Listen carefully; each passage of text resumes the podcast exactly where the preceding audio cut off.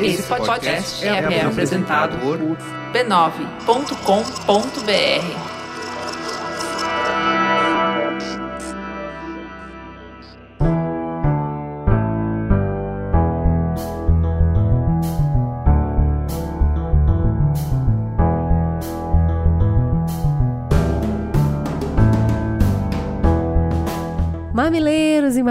mamiletes, bem-vindos ao nosso espaço semanal de diálogo de peito aberto. Eu sou a Cris Bartz. Eu sou a Juva Lauer e esse é o Mamilos, o podcast que propõe conversas onde o debate está interditado. Hoje, o nosso tema é beleza negra. Vamos juntos.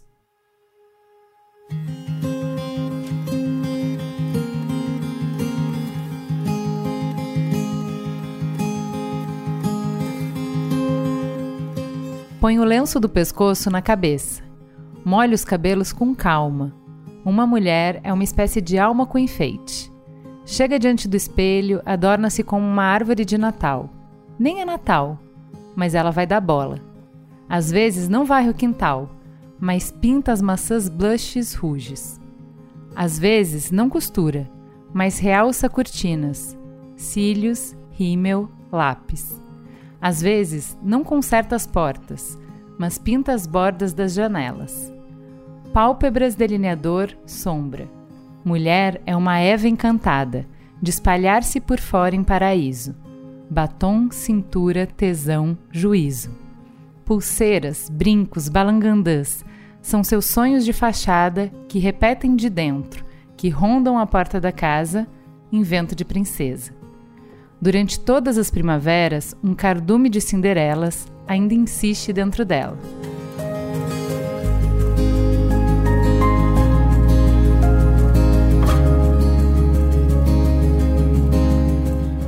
Esse é o poema Lilith Balangandã, da Elisa Lucinda.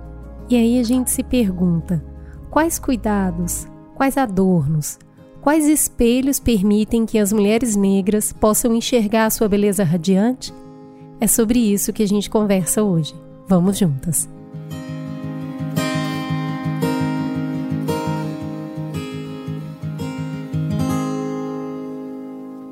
E para conversar sobre isso, nós temos a honra de receber Elisa Lucinda pela primeira vez no Mamilos, um sonho se realizando. Seja muito, muito bem-vinda. Que honra! Obrigada. Conta para os nossos ouvintes quem é você na fila do pão.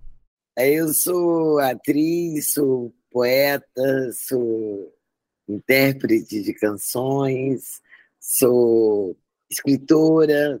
Eu, eu jogo numa certa da, 11 das artes, assim, eu gosto de ser artista muito, e eu gosto de fazer esse aproveitamento. Para completar essa conversa, para somar, vem Nandara Paiva. Seja muito bem-vinda, querida. Também estreando no Mamilos com pompa e elegância, belíssima, coloridíssima. Quem é você na fila do pão? Sou uma mulher que admira muitas mulheres e que respeita muito essa nossa trajetória que é linda. Também sou formada dermatologista, tenho uma clínica aqui que recebe muitas pessoas mas a maior parte dessas pessoas são mulheres negras, e eu escuto várias histórias de arrasar, e, e realmente eu nasci para isso, para ouvir né, e aprender com elas também. Para a gente entrar na conversa, eu queria ainda na abertura mandar um beijo especial para as garotas do Indique. Elas, falando em ouvir e cuidar de mulher, fizeram uma pesquisa muito bem estruturada sobre mulheres negras e autocuidado e a gente adorou receber esse material. Mas eu queria começar perguntando para vocês, eu queria pedir para vocês me contarem, contarem aqui pra gente alguma coisa que tem na pele de vocês que conta um pouquinho de quem vocês são. Seja uma amante, uma cicatriz, uma pinta, o que que tem aí que vocês podem falar, isso aqui é por causa daquilo? Cara, eu tenho uma cicatrizinha aqui ou aqui que eu não me lembro, uma estrelinha assim quase. No canto é, dos olhos. Eu caí quando eu fui ver meu irmão tomando banho. Mano, tinha, era uma, eu tinha nove anos. E eu caí, subi em cima do sabonete. Cima do Isso conta o tanto que você é curiosa? Conta. Ah, revela. Ah, mas eu quero falar uma coisa que você. Eu, eu, queria falar de uma coisa que você me provocou logo na primeira pergunta. É, você disse assim sobre uh, esses enfeites da mulher negra, o que, que é. Então, Sempre eu, tô, eu gosto muito de sombra, adoro sombra azul, adoro, adoro sombra. Ela tá com uma sombra verde belíssima para vocês que não estão vendo. É, meio verde, meio azul. E eu, eu gosto, gosto, essa para mim é uma cor que eu amo. E aí um dia eu fui num programa muito cedo de manhã, é, agora aí alguém comentou, nossa, Elisa de manhã com essa sombra. Eu pedia a moça, põe sombra azul no camarim. E aí eu falei, meio verde, aliás, era. Eu falei, na verdade não tem a ver com horário. eu ponho o brilho de manhã. Não tem a ver com horário, tem a ver comigo com a minha, minha estética, com as coisas que eu trago, com a minha, minha, minha ancestralidade indígena também, que adora umas cores. E nega, a gente gosta, a gente gosta de um adorno. É do Balacoa. É. Raramente eu tô com um colar só, sabe? Eu tô com dois hoje aqui. Esse aqui é um escapulário. Tem aqui também nas costas, ó. Dá pra ver? Dá pra ver, um búzio da Carisa, Carisa Ferreira. Mas então é isso, é uma coisa que tem. Diz de mim e afirmar isso sempre foi difícil, porque eu sempre fui assim, eu sempre fui original, entre é, falando de sem pedantismo, sabe? É, uma, é um tipo de gente. Fala, Nandara, como é que, que, que tem na sua pele que conta um pouco sobre você?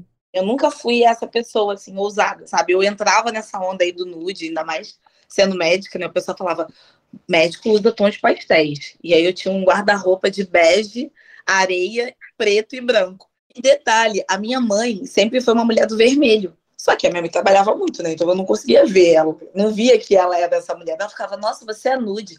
E na hora eu achava um elogio. Hoje, se ela falar que eu sou nude, eu falo, não, mãe, eu não sou mais nude.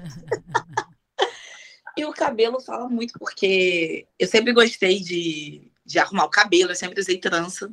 Hoje eu não tô de trança, mas a minha fama que é que eu mudo de cabelo a cada 30 segundos. Então, isso para mim é ótimo, porque diz sobre a minha diz sobre a minha força do cabelo, foi uma coisa que me deu muito poder. E essas mulheres que eu atendo hoje que me deram muito disso também. E hoje eu admiro, cada dia que entra uma aqui é uma chuva de aplausos, né? Porque, ai, que cabelo lindo, eu quero esse, me dá cabelo seu cabelo tá lindo, Nandara, tá lindo. Ah, é que nesse caso, é que nesse caso, no nosso caso, trata-se de uma ferida narcísica. A primeira coisa que a gente aprendeu foi a tirar ele de cena, descaracterizar ele, alisar ele, alisar, alisar, alisar. Era assim na minha infância. E quando ele começava a crescer, já estava na hora de alisar era uma luta contra a natureza, uma luta em glória. E, ao mesmo tempo, foi o antirracismo daquela geração do meu pai e da minha mãe, que era um jeito, meu pai era muito alinhado, que era um uhum. jeito de ser respeitado. Uhum, uhum. Eu queria passar um pouco mais pela pele, porque, vamos ver, se a gente diz que a pele conta a história de quem a gente é, da onde a gente veio, se é uma espécie de livro que permite que as pessoas nos leiam ao nos olhar, pensa na, na, no desejo que existe hoje na cultura de ter uma pele sem poros, uma pele toda lisa, uma pele sem manchas, uma pele sem linha de expressão, uma pele sem cicatrizes, uma pele sem flacidez. Se a gente olha para a pele como um livro, o, o desejo aspiracional de hoje é um livro com páginas em branco, né? E aí eu queria perguntar para vocês, como a Nandara trabalha com os recursos que a gente tem de intervenção na pele para ir em direção ao nosso sonho, qual seja ele, você acha que dá para ter orgulho da história que a nossa pele conta ao mesmo tempo em que a gente cuida dela? Dá. A pele pode chegar aqui acabada, mas é memória, né? Tem muita gente que chega aqui com a pele muito prejudicada e teve uma história de trabalho com os pais, teve uma história de que ou outras pessoas que moravam na praia, e isso traz um pouco do passado. Tem gente que tem corte, tem cicatriz. Óbvio que dá para melhorar algumas coisas, né? E eu meu, minha missão é essa. Quando isso não traz recordação de alegria, quando traz recordação de. Ô, Nandara, mas vamos pensar, é um trabalho, por exemplo, é igual quem está fazendo um restauro de uma obra de arte. O seu trabalho é entender o que, que a gente tem que deixar, porque conta a história, e o que, que a gente pode é, ajudar, corrigir, enfim, melhorar porque é uma coisa que incomoda a pessoa. Mas como não é, restaurar sem descaracterizar, sem perder toda a história, né? É memória, né? Mesmo que eu resolva, por exemplo, todas as cicatrizes de acne que já fez uma adolescente chorar absurdamente, aquilo não passa, né? É, não passa, não tem como mudar. O fato de eu tratar não vai mudar. Entende? Vai fazer ela se sentir, se ver diferente. E aí eu acho que é isso que elas geralmente vêm buscando, se sentir diferente, porque provavelmente aquela memória fragiliza. Se for uma memória boa, elas nunca vão querer mexer. Nunca. Agora, Elisa, que, como que você dança essa dança entre orgulho da história da sua pele e o cuidado que você tem nela? A gente é, a, Nandara, a Nandara tá falando sobre isso. Tem coisas que tem na minha pele que, me, que são recordações de sofrimento que eu quero apagar. Eu não quero que tenha essa página mais no livro. Embora a gente não possa apagar a sensação que causou, a gente pode ir lá e mexer na pele. Como é que você dança essa dança de, de mexe e deixa? Nesse sentido, eu tenho um trato comigo. Eu preciso me reconhecer. Eu não posso me transformar em outra. Eu não quero a cara de ninguém na minha cara, nem o nariz de ninguém no meu nariz, sabe? Um dia eu lembro que eu fazia um trabalho num, numa, num, num filme, uma produtora, e eles era uma homenagem a Luther King. E eles começaram a, a, maquiadora começou a afinar meu nariz. Que é uma, existe uma prática já, sabe, de um, um, padrão de rosto para afinar o teu nariz, fazer linhas, não sei o que lá. Aí eu falei, por que você está fazendo isso? Ela falou, não, porque a gente vai botar um turbante em você, você com esse olho e o nariz mais fino, ninguém vai desconfiar que você tem um pé na cozinha. Eu falei, você vai fazer eu perder, você vai fazer eu perder o papel. Eu vim homenagear o Luther King. Então, é muito louco. Isso aí foi uma série, um jogo de sete erros, né? Mas eu só estou querendo dizer que eu não gosto nem que maqueie meu nariz com aquelas linhas. É, são umas sombras, né, para poder afinar para poder afinar, sabe? Então eu acho, eu tenho isso. Eu, por exemplo, agora com a Nandara, vai ser minha primeira dermatologista. Ai, que é, Eu sempre cuidei do meu jeito e tal, com as coisas é, que eu acho que fazem bem. Não uso pó, eu não gosto, nunca gostei de pó na minha pele. Minha mãe sempre usou pó de arroz, mas eu sempre achei que, não sei, eu sempre via abafado o meu pó, eu sempre pensava isso. Então eu uso talvez uma base muito fininha e pronto, para quando eu sou obrigada. Aqui eu estou sem nada. Queria aproveitar esse gancho que você está falando, é, falou da sua mãe, usar. Geralmente, a noção de cuidado que a gente tem vem dos pais, né? É ver a mãe passando uma colônia. Eu lembro muito do meu avô que ele pegava aqueles pentes fininhos de cabelo assim, pingava uma gotinha de azeite espalhava no pente, passava no cabelo, o cabelo dele muito preto e ficava brilhando, sabe? Eu, assim, eu tenho a imagem eterna dos cabelos brilhantes do meu avô. E eu queria saber de vocês quais recordações vocês guardam dos pais de vocês e de outras pessoas da família se cuidando e se você trouxe algum desses rituais que você viu quando pequena para sua vida. Eu tenho o batom vermelho da minha mãe. Tá aqui, ó e virou um símbolo da minha marca. Mas assim, o batom vermelho, é... eu me sinto três mulheres ao mesmo tempo. Quando eu coloco num dia que eu acordo triste, eu ia de triste nada. Batom vermelho, bem vermelho mesmo. Tem uns três na minha bolsa. Que delícia, Olha, é um cuidado, né? Um cuidado de se Olha, ver colorido. Eu vou te falar que unhas grandes vermelhas é porque minha personagem não usa. Então eu tô, eu tô de rosinha e unha curta. E batom boca vermelha é minha mãe. É minha mãe e sou eu. Para mim, eu não consigo, não lembro, não tem, eu não tenho a memória da minha mãe sem batom, quase. Que legal. Batom era minha, uma boca linda, sempre de batom vermelho. Era uma cor que ela gostava. Então, assim, é, essa essa coisa de que, que é minha marca, né? o que, que eu quero. Eu quero é ser eu. Antigamente eu pensava assim, continuar sendo eu, né? Com as minhas atualizações. Então, claro que eu vou. Minha pele gosta muito de vitamina C, então eu dou para ela, sabe? Mas assim, minha avó só lavava o rosto, não lavava o rosto com sabão. Minha avó só lavava o rosto com pétala de rosa. Uau! E ela, pior, ela tirava onda, ela tinha um barril que caía água da chuva e tinha umas pétalas lá, ela estava sempre fazendo essa cena. Que lindo! Ninguém filmando, meu Deus do céu. Pois é. Mas, que imagem poética, né? Linda, né? Eu adorei essa imagem. Olha só o que, que eu vou trazer dessa água de rosas da tua avó. A gente sabe que tem muitos povos africanos que juntam cuidado com o corpo e cuidado com a alma. Não tem essa separação, né? E um dos rituais que eu acho lindo que eu amo é essa coisa do banho aromático, banho de ervas, que é cuidado, é também purificação, tem vários significados. Eu queria saber se isso tem algum lugar na vida de vocês, se vocês gostam, é, se tem algum banho especial que vocês é, é, é afetivo para vocês, por quê, enfim. Eu gosto de. Não uso muito, sou, sou nova nisso, mas eu gosto muito de chá de camomila para lá pro é, Isso é uma rotina para o rosto, porque ele é um calmante, sim. Ele geladinho, ajuda no pós-peeling, ajuda em, em pós alguns. Mas hoje, para relaxar, eu uso muito banho de alecrim Exatamente. e banho de manjericão. Isso é minha mãe que me ensina. Uhum. Mas eu me sinto mais relaxada quando eu faço isso. São esses três aí que eu gosto bastante. E o de camomila para queimadura, até para pós-queimadura, queimadura, dermatite, alergia, pessoa que está muito empolada, é bom também. Eu já vou fazer esse banho de manjericão hoje à noite, então. Pronto. Olha, eu uso o banho de. os vários banhos, mas um banho que é dupla face total de alma e corpo, é, conhecidamente, é o alecrim.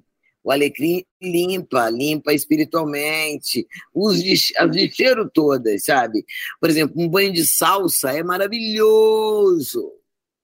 Mas se você veio de um ambiente muito carregado, tome um banho de salsa. É só você macerar na água quentinha, se for o caso, ou na fria, se estiver tomando fria. Macera com a mão, pensando nas coisas boas que você quer. E uau, joga. É, que mais? Eu gosto de lavanda, Gosto de. É, que é o alfazema, né? E, e, e, é, eu queria perguntar para vocês um pouquinho dessas sensações, né? Porque eu acho que o banho é essa, é, principalmente esse banho aromático, ele é uma coisa muito ancestral, né? A gente aprendeu isso, a gente carrega isso quase no intrapsíquico. Eu tô mal, eu tomo um banho, eu tô de cabeça quente, eu tomo um banho. Tem, tá muito ligado a esse lugar de uma purificação. Vocês se sentem assim? Como vocês se sentem? O que, que vocês buscam nesses banhos? Eu me sinto leve, assim. Isso sempre é, acaba me conectando com, com a espiritualidade, com o sagrado. Eu sou do candomblé, então eu sempre chamo todo mundo né, que está perto ali de mim e, e, agradeço, mas também peço ali para tirar aquele, aquela energia ruim e mentalizo que aquele banho é como se fosse eles me lavando. Então isso realmente me traz muita paz, eu acho mágico, inclusive. É, linda a resposta dela, porque assim, a gente que é do candomblé, eu também sou, é, tem, na verdade, uma grande relação com a natureza. Então, essa, para mim, o banho, para mim, nada mais, nada menos que uma relação com as águas. Eu, eu tomo chuva, as chuvas que eu saio para tomar elas. Eu tomo chuva, eu tomo, eu tomo um banho de mar, na intenção daquele pensamento, na intenção daquela semana pesada, de uns mergulhos que é de tirar mesmo, sabe? Cachoeira. Cachoeira. Então, uma relação com as águas. O batismo diário que essa, o chuveiro faz também é, é com as águas. Tanto que não é uma questão só de limpeza. Às vezes eu já tomei banho, mas eu preciso de água na minha cabeça. Eu preciso. E às vezes é de noite, não é hora de lavar o cabelo, mas a situação exige, entende? Então, assim, eu acho que é, que é, é sempre desse lugar é, de uma relação com a natureza, disso a, a, gente que a gente nunca foge, sabe? Mesmo que você não pense nisso, é. É. Pois é, você me lembrou muito desse, desse ponto que eu queria destacar, porque a gente já está falando aqui de resgate, né? É, o jornalista Will Marinho, que é um querido, beijo Will, ele escreveu um texto que eu li um tempo atrás e ele falava que Cada vez que eu lavo meu rosto com um limpador facial ou eu uso um protetor solar, eu cuido mais um pouco da minha primeira casa ancestral. Viver a minha pele se resume a um verbo: reexistir. Eu queria perguntar para vocês de que resgate que o Will está falando aqui. Eu acho que é se, é se ver, né? É se olhar. Pelo que eu via na minha infância, as mulheres não se preocupavam em sair arrumadas, elas se né, de usar um creme. Afinal, a gente escuta o tempo todo, né? Sua pele não precisa de nada, você é tão jovem, nunca envelhece, você que é negro, então menos ainda. Só que não é isso, né? Agora virou um, um momento de olhar para si, passar o creme. Eu hoje falo muito com os meus pacientes, faz disso o seu momento. Fecha o banheiro, bota um jazz, se der, bota uma música que você goste e olha para você. Detalhe, olha o seu olho, o seu nariz, sua boca, olha a sua vagina, olha a sua perna, olha tudo, né? Eu acho que a gente foi muito treinado a executar coisas e ter sempre que correr e, e fazer e trabalhar e, e, resolver problemas e se olhar.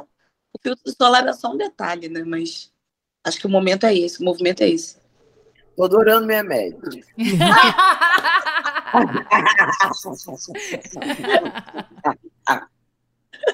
gente, que dupla que a gente uniu aqui, que dupla, que dupla, que dupla. A gente já continua a nossa conversa, mas antes vamos respirar, tomar uma água e ouvir um breve intervalo comercial.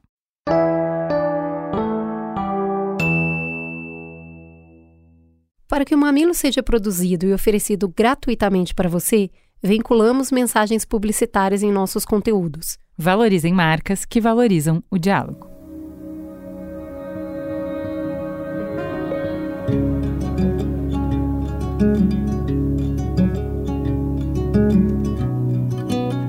Ô Ju, a gente já falou aqui no Mamilos algumas vezes sobre a importância do cuidado com a pele. Aliás, a gente tem falado bastante sobre esse tema, né? Mas eu nunca deixo de ficar impressionada que esse mercado tem se desenvolvendo cada vez mais nos últimos anos e focado na singularidade, sabe? Na inclusão, na rotina de um autocuidado possível para todos. Se antes a branquitude ditava a formulação de produtos de beleza e a gente falou disso na pauta, era muito claro que a prateleira ficava vazia quando as pessoas procuravam o diverso. E hoje não. Hoje a gente encontra itens customizados para cada necessidade. Sim, por exemplo, não faz muito tempo que a gente ouvia as pessoas falando que pele negra não precisava de tantos cuidados porque envelhecia mais devagar. Só que esses comentários envelheceram tipo leite, azedou. Claro que pele negra precisa de cuidado para que esteja sempre saudável. A gente sabe que a pele é o protetor do corpo, é a nossa porta de entrada, é a nossa identidade. E a Nívia já faz parte da identidade das mulheres brasileiras há anos. Faz parte até das nossas memórias afetivas, aquela latinha azul que as nossas avós ensinavam às nossas mães, as nossas mães nos ensinaram a usar. Com tanta experiência, marca número um de hidratação do mundo e expert em skincare se preocupou em trazer uma linha que foi exclusivamente pensada para atender as necessidades da pele negra. Por isso, ela desenvolveu a linha Nivea Beleza Radiante. Para o corpo, tem o Nivea Hidratante Corporal Cuidado Intenso, que repara áreas ressecadas e deixa um brilho natural. Tem também o Nivea Hidratante Corporal Pele Uniforme, que uniformiza o tom da pele em duas semanas e reduz a aparência de marcas escurecidas. Já para as necessidades da pele do rosto, tem o Nivea Hidratante Facial 7 em 1, que reduz a aparência de marcas escurecidas, controla a oleosidade, uniformiza o tom da pele, ilumina e hidrata. Sua pele é o seu poder. Mantenha sua essência com produtos desenvolvidos para a beleza da pele negra.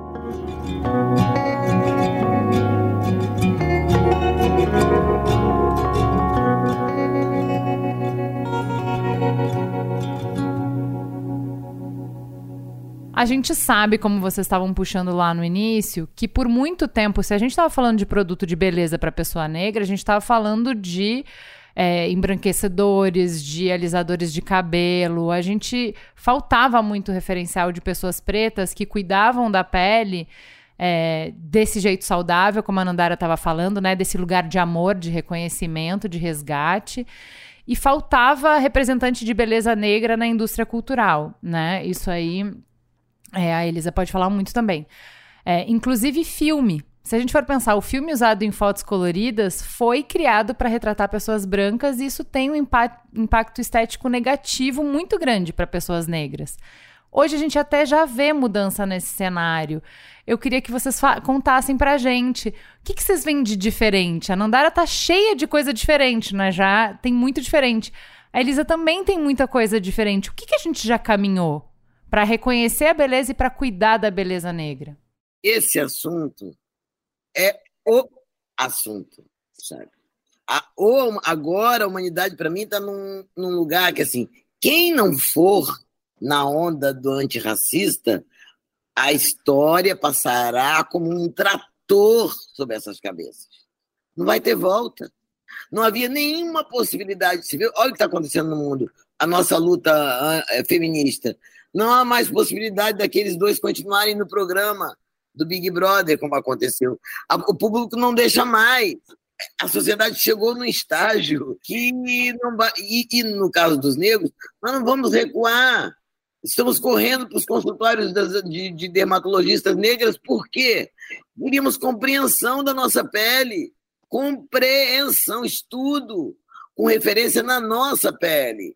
As referências estéticas não vêm da nossa pele, deveriam já que nós somos um exemplo de beleza, de dentadura, de pele boa, nós devíamos ser, há muito tempo que a gente devia estar campeando nas, nos, nas peças de marketing da bela pele, entende? Só foi o racismo que não deixou, foi o racismo que não deixou. Então, eu acho que é disso, é disso que a gente está falando.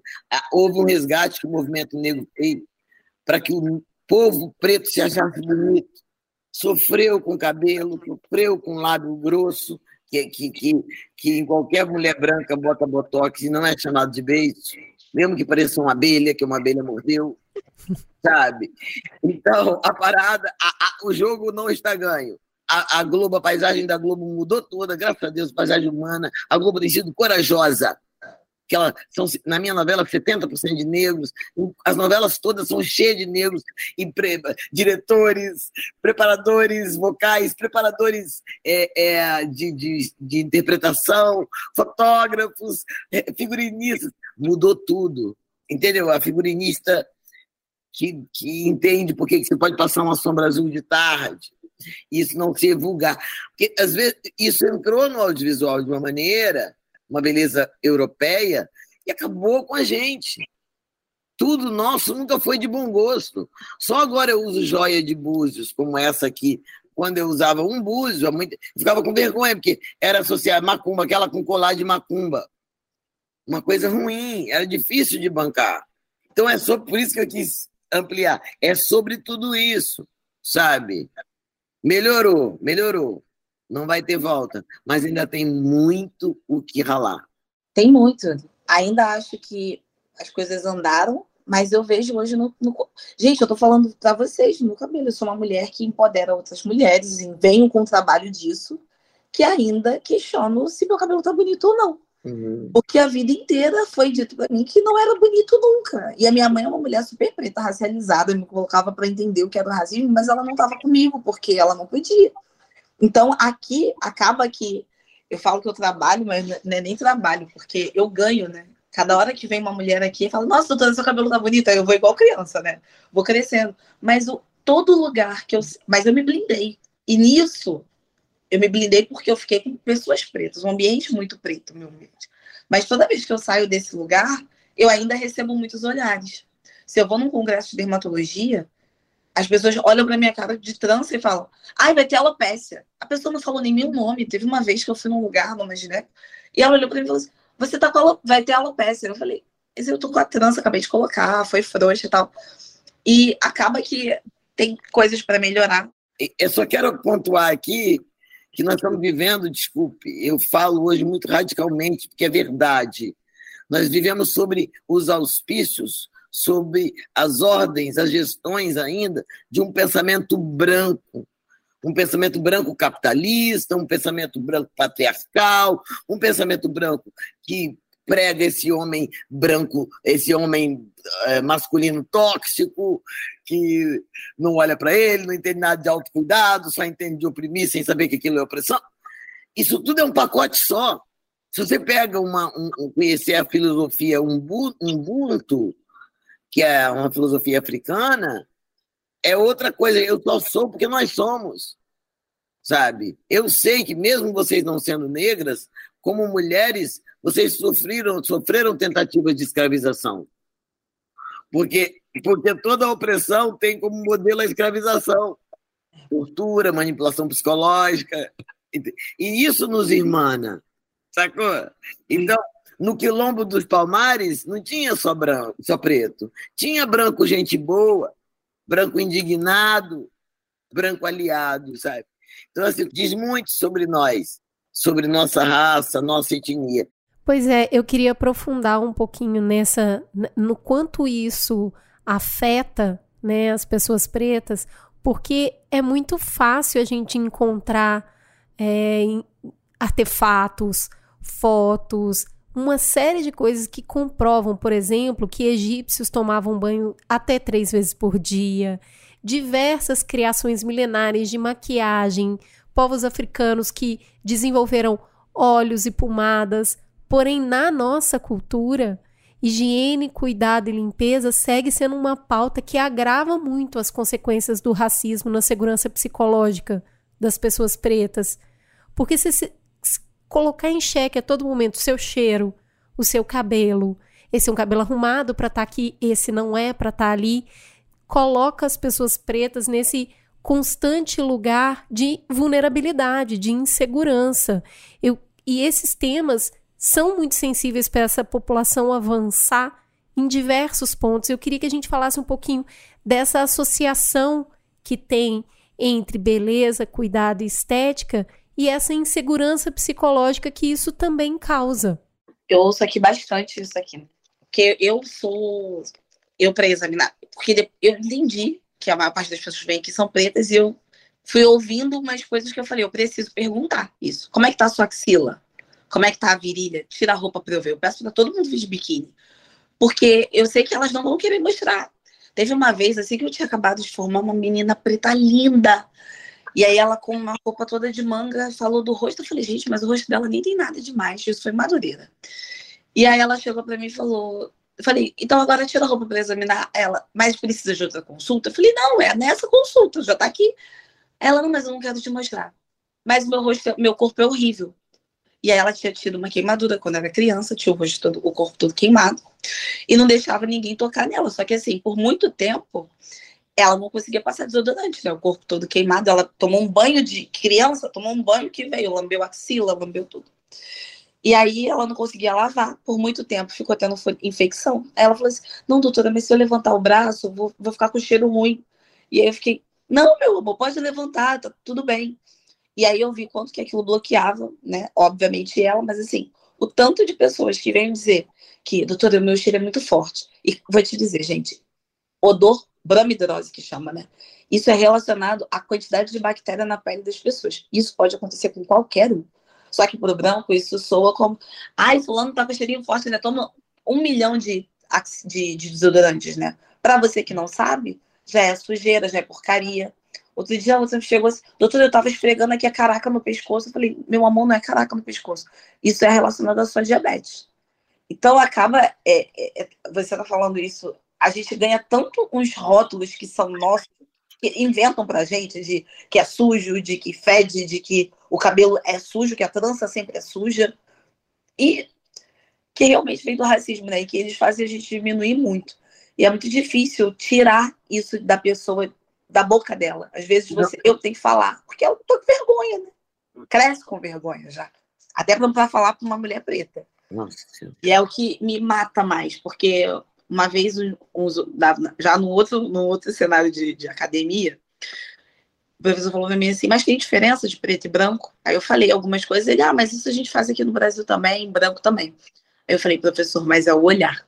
Eu sei que trata a axila assim, mas perguntar para ela se a axila dela tem algum desconforto, se incomoda, se é escura e ela não gosta disso, se isso atrapalha ela de alguma forma, é um outro tipo de abordagem. Não é uma abordagem que vai chegar. Na verdade, quem cuida da pele, né, cuida do território de tudo, né? É o território de tudo, o maior órgão do ser humano.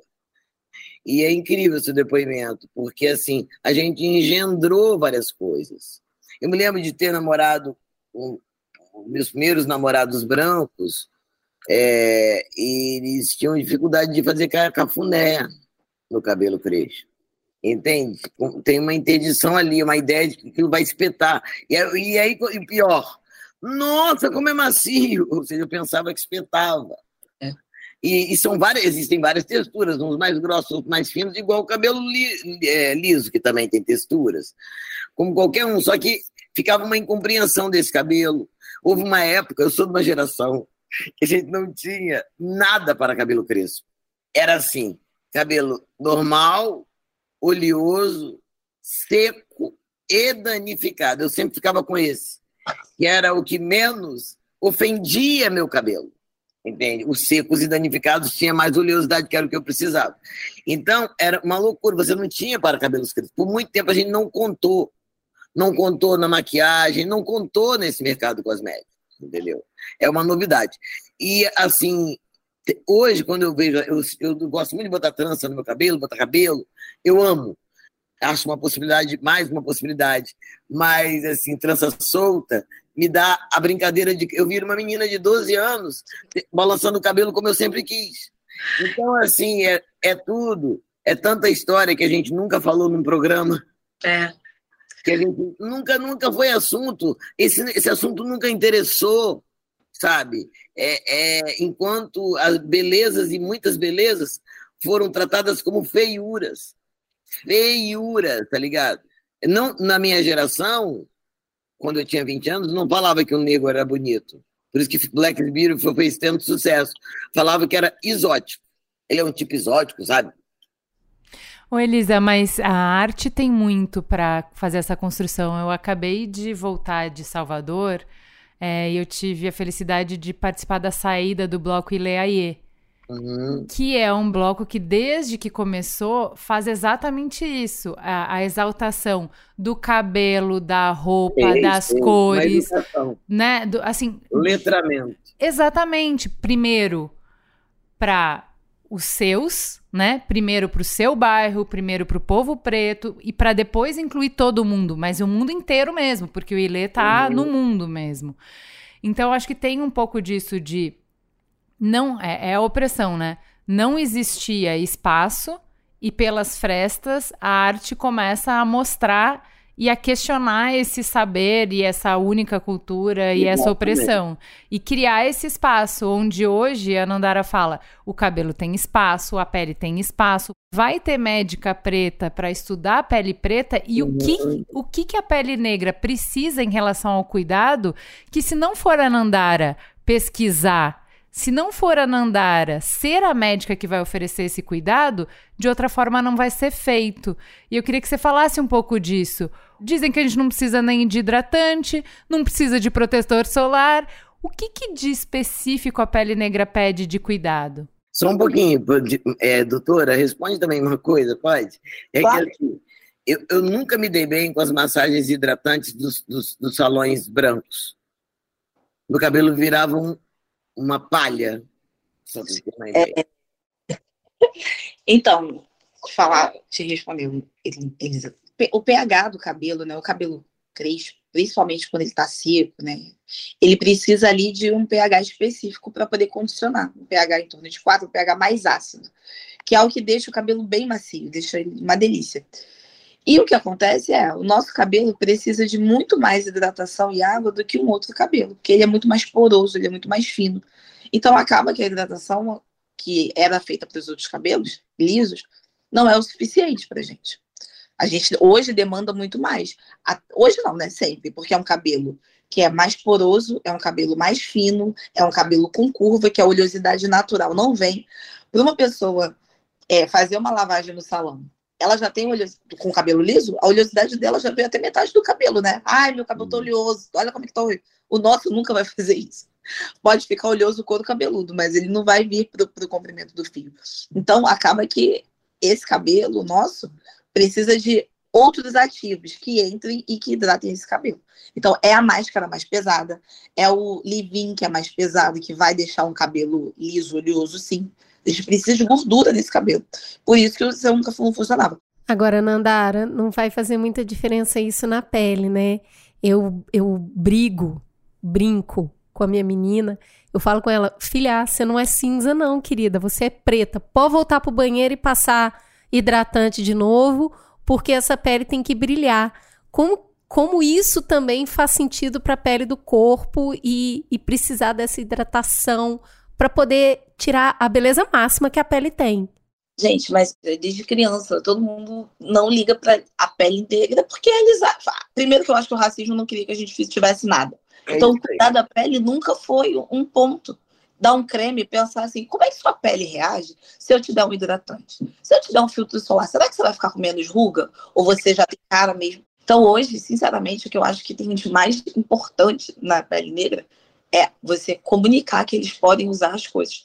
A gente tem realmente por história africana, um rosto que tem mais glândula sebácea, glândulas sebáceas maiores do que as pessoas brancas típicas, né, caucasianas. Só que com a miscigenação do Brasil, você tem negro que tem pele seca, tem negro que tem pele oleosa e tudo mais.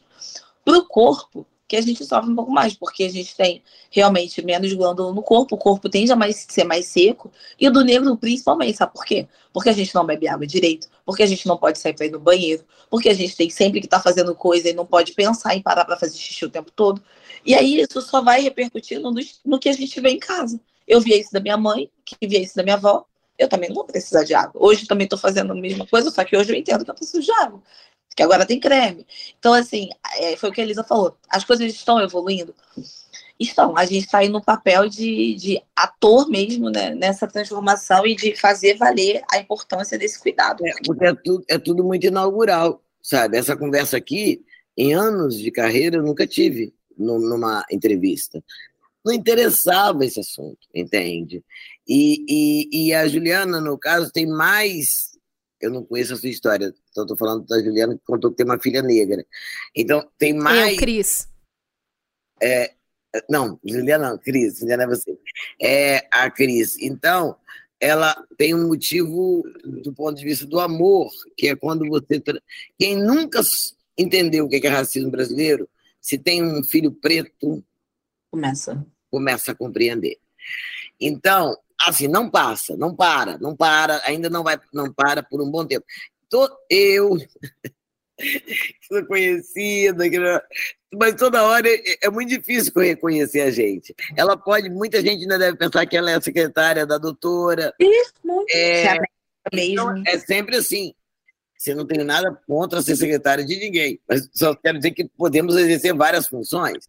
Não só. Então, assim, eu já fui mal criada com jornalista. Mas jornalista me perguntou, mas não viralizou porque não era época de viralização. Mas eu me lembro que hoje viralizaria. Eu falei assim, ela falou, ai, eu adoro esse cabelo trançado assim, mas eu não tenho coragem de ficar sem lavar a cabeça. Falei, nossa, que que Deu uma raiva dela tão grande. Eu falei, que porca! Como você pensou isso? Que alguém fica sem lavar. As pessoas ficam sem lavar a cabeça. Ah, deve ficar o pessoal que faz escova, né? É, é verdade. Toma ali. É Sacou? Verdade. Porque quem ensinou os portugueses a tomar banho fomos nós, gente. Tá doido? Os indígenas e os negros. Banho é fundamento do terreiro. Banho é fundamento é. do terreiro. Esquece. Falar de uma. Eu, se eu fosse branco, eu não puxava esse assunto, negócio de sujeira.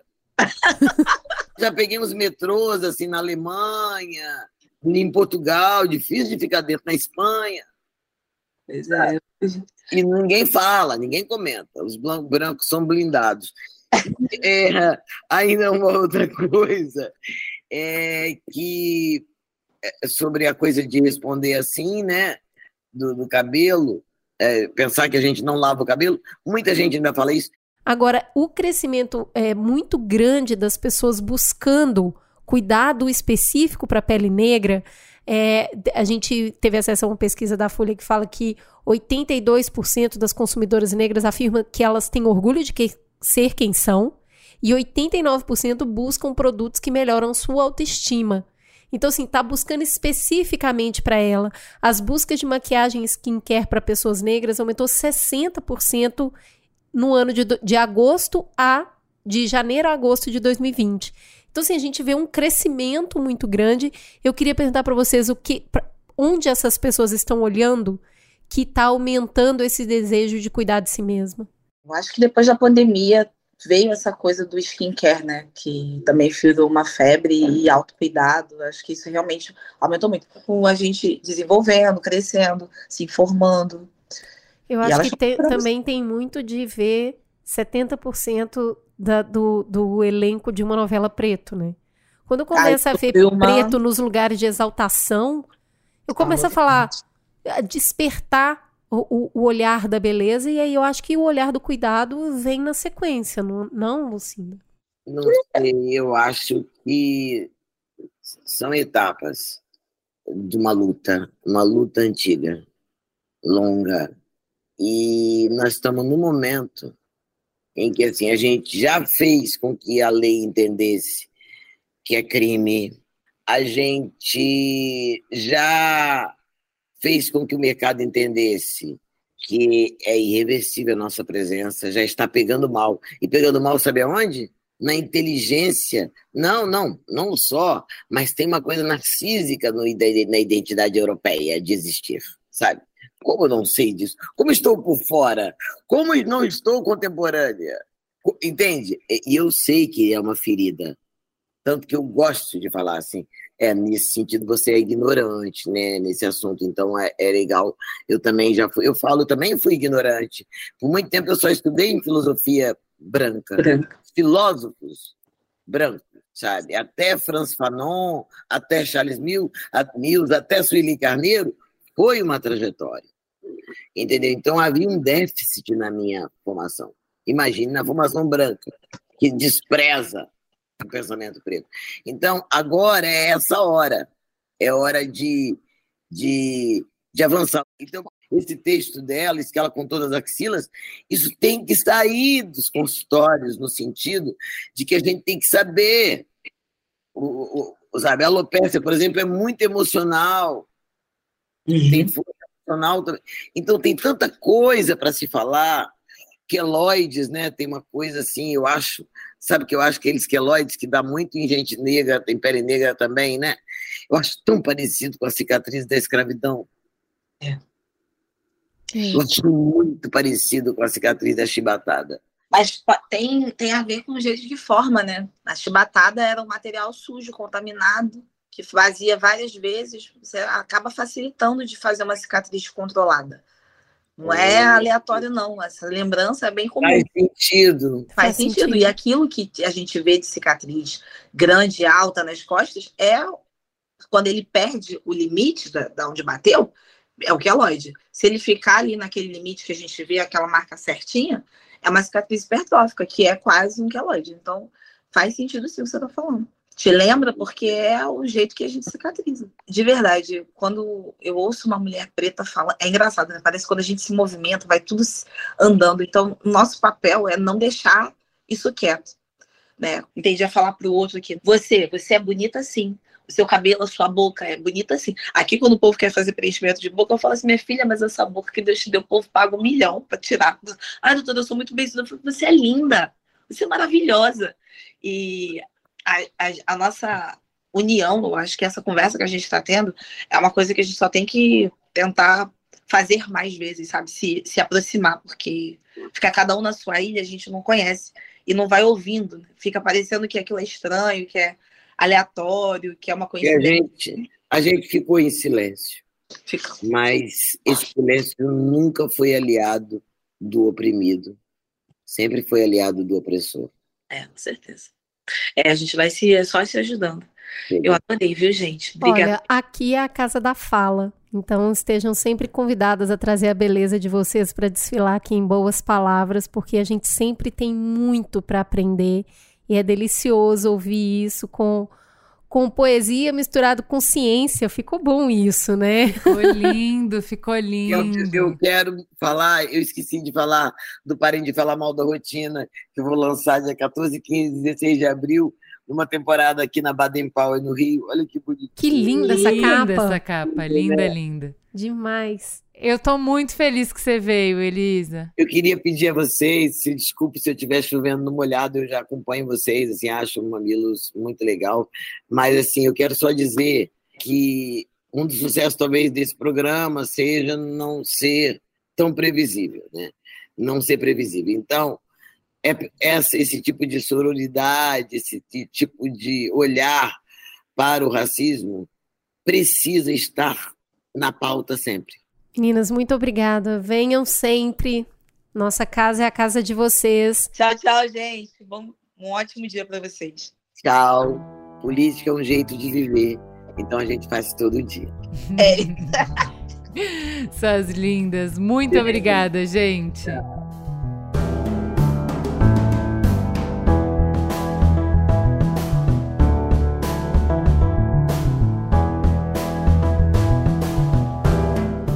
obrigada por compartilhar essa uma hora conosco. Uma conversa linda dessa merece chegar num monte de gente. Então a gente conta com vocês para colocar esse conteúdo no mundo. Bora, gente! Nos encontramos de novo semana que vem. Beijo!